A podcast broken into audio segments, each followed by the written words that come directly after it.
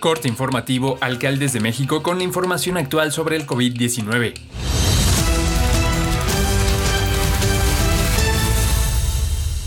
Hoy es lunes 23 de agosto. La Secretaría de Salud informó que en las últimas 24 horas se detectaron 228 muertes por coronavirus y 7.658 nuevos casos, con lo que suman 253.155 muertes y 3.225.073 contagios por COVID-19 en México, de los cuales 132.929 son los casos activos y 2.553.600 226 se han recuperado de la enfermedad. Este domingo la ocupación hospitalaria se mantuvo sin cambios con pacientes en 54% de las camas generales y 48% de las que tienen ventilador.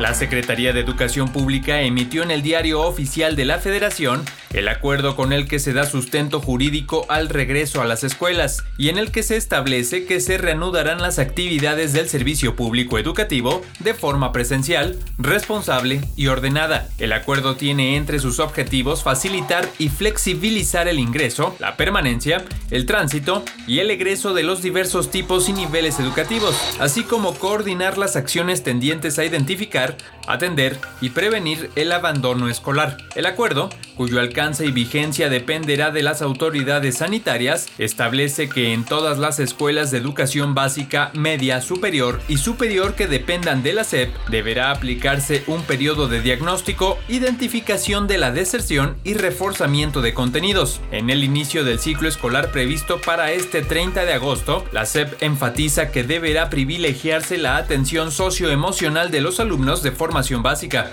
así como su valoración diagnóstica y la identificación del abandono escolar para su atención.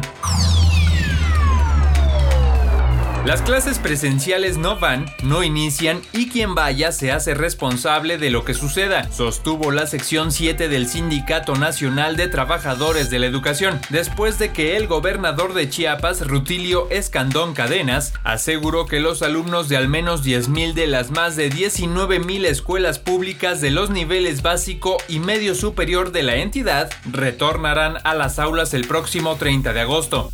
Considero que el presidente Andrés Manuel López Obrador y Escandón Cadenas, junto con sus respectivas secretarias de Educación Delfina Gómez y Rosaide Domínguez Ochoa, han trazado una estrategia que consiste en comenzar las actividades en los planteles a toda costa, a pesar de la emergencia sanitaria por COVID-19. El mandatario estatal manifestó en un comunicado que la mayoría de las escuelas que reanudarán clases presenciales son sobre todo rurales, con menos de 100 estudiantes. Estamos listos y bien organizados. you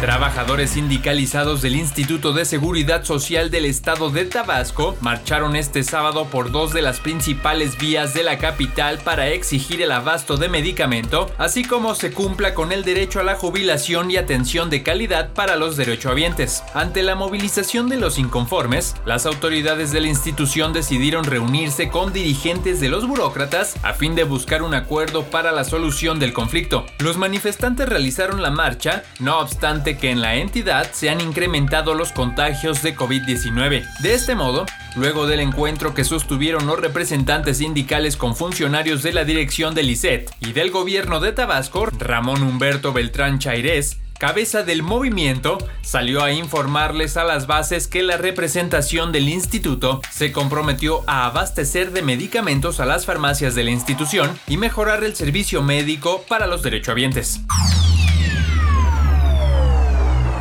El programa de vacunación contra el COVID-19 continuará la próxima semana en las alcaldías Iztacalco y Tlalpan, donde la población de 18 a 29 años completarán su esquema de inmunización con el biológico de Sinovac. En total, se prevé inocular a 151 mil jóvenes a partir del martes y hasta el sábado, informó el director de Gobierno Digital de la Ciudad de México, Eduardo Clark. Para Tlalpan, habrá dos unidades vacunadoras ubicadas en la preparatoria número 5 de la Universidad Nacional Autónoma de México y el Instituto Nacional de Medicina Genómica, mientras que en Iztacalco se atenderá en el Palacio de los Deportes. Clark informó también que las personas de otras alcaldías con la primera dosis de Sinovac aplicada antes del 28 de julio y no hayan completado su cuadro de inmunización, podrán hacerlo en el Palacio de los Deportes. Esto es todo por el momento, seguiremos informando.